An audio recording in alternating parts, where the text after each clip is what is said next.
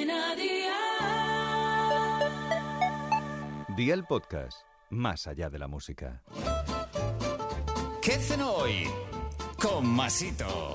Hola familia, hoy vamos a dedicar el tiempo a descansar y a ver una peli tranquilamente. ¿Qué hay que cenar? Pues sí. ¿Pero que vamos a dedicarle poco tiempo y a cenar bien? Pues también. Hoy vamos a preparar una tosta de salmón ahumado que está bien rica, así que vea por la libreta y toma nota de los ingredientes que te doy la receta. Pan, salmón ahumado, queso crema, cebollino fresco, huevos y vinagre. ¿Empezamos con la preparación? Pues venga, ¡al lío!